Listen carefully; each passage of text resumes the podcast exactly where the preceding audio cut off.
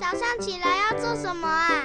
刷牙、洗脸、整棉被，还有要听《圣经》，好好听。大家好，又到我们读经的时间喽。今天要读的经文是《生命记》第二十五章。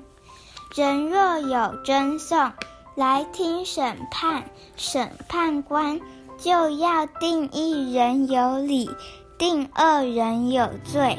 二人若该受责打，审判官就要叫他当面伏在地上，按着他的罪，照数责打，只可打他四十下，不可过数。若过数，便是轻贱你的弟兄了。牛在场上踹鼓的时候，不可拢住他的嘴。弟兄同居，若死了一个，没有儿子，死人的妻不可出嫁外人。她丈夫的兄弟，当尽弟兄的本分，娶她为妻，与她同房。妇人生的长子，必归死兄的名下，免得他的名在以色列中涂抹了。那人若不愿意娶他哥哥的妻，他哥哥的妻就要到城门长老那里说：“我丈夫的兄弟。”不肯在以色列中兴起他哥哥的名字，不给我尽弟兄的本分，本城的长老就要招那人来问他。他若执意说我不愿意娶她，他哥哥的妻就要当着长老到那人的跟前。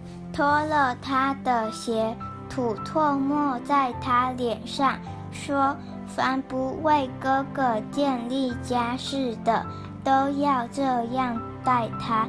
在以色列中，他的名必称为脱鞋之家。若有二人争斗，这人的妻进前来，要救她丈夫。”脱离那打她丈夫之人的手，抓住那人的下体，就要砍断妇人的手，眼不可顾惜她。你囊中不可有一大一小两样的砝码，你家里不可有一大一小两样的升斗。当用对准公平的砝码，公平的升斗，这样。在耶和华女神所赐你的地上，你的日子就可以长久。因为行非义之事的人，都是耶和华女神所憎恶的。你要纪念。你们出埃及的时候，亚玛力人在路上怎样待你？他们在路上遇见你，趁你疲乏困倦，击杀你颈后边软弱的人，并不敬畏神，所以耶和华你神使你不被视为一切的仇敌扰乱。